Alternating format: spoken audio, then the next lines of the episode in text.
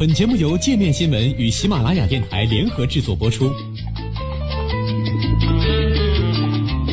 界面新闻五百位 CEO 推荐的原创商业头条，天下商业盛宴尽在界面新闻。更多商业资讯，请关注界面新闻 APP。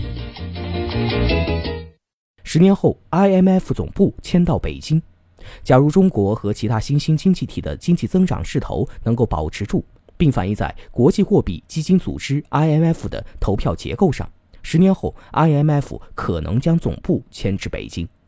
据路透社报道，IMF 总裁上周在华盛顿举行的一场活动上表示，IMF 可能会这样做。原因是，随着新兴经济体的规模逐渐扩大，变得更具有影响力，IMF 需要增加主要新兴经济体的代表权。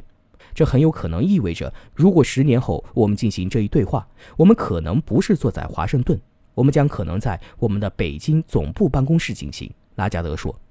拉加德补充称，按照 IMF 规章要求，其总部要设在最大成员国。自1945年建立以来，美国一直是 IMF 的最大成员国。目前，美国拥有 IMF 百分之十六点五的投票权，这意味着美国拥有一票否决权。而经济学家估计，经济增速达百分之六以上的中国，可能在未来十年超越美国，成为世界最大经济体。包括 IMF 在内的一些国际组织则认为，以购买力评价衡量，中国对全球经济的贡献已经超越美国。不过，IMF 是否真的会将总部迁到北京，或者说中国等新兴经济体对世界经济越来越大的贡献能否反映到 IMF 投票权中，还取决于 IMF 能否进行大规模的份额改革。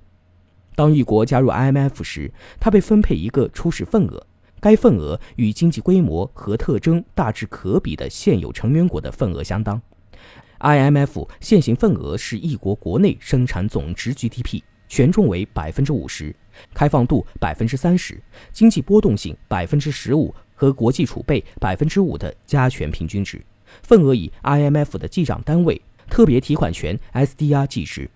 IMF 成员国的份额决定了其向 IMF 出资的最高限额，也关系到其可以从 IMF 获得贷款的限额。并基本上决定了成员国在 IMF 决策中的投票权。IMF 每个成员国的投票权由基本票加上每十万特别提款权 SDR 的份额增加的一票构成。2008年的改革将基本票固定为总投票的百分之五点五零二。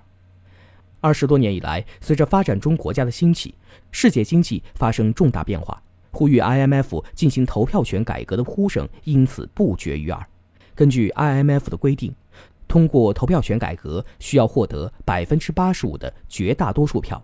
而正是美国的一票否决权导致 IMF 投票改革受阻。IMF 在二零一零年通过了投票权改革，但美国国会共和党却将这一改革推迟了五年，直到二零一五年十二月，投票权改革才在美国国会通过。改革后，中国等新兴经济体在 IMF 的投票权增加。中国的投票权由改革前的百分之三点八一增加到超过百分之六。尽管如此，目前中国百分之六点零九的投票权仍不会对 IMF 决策产生什么实质性的影响，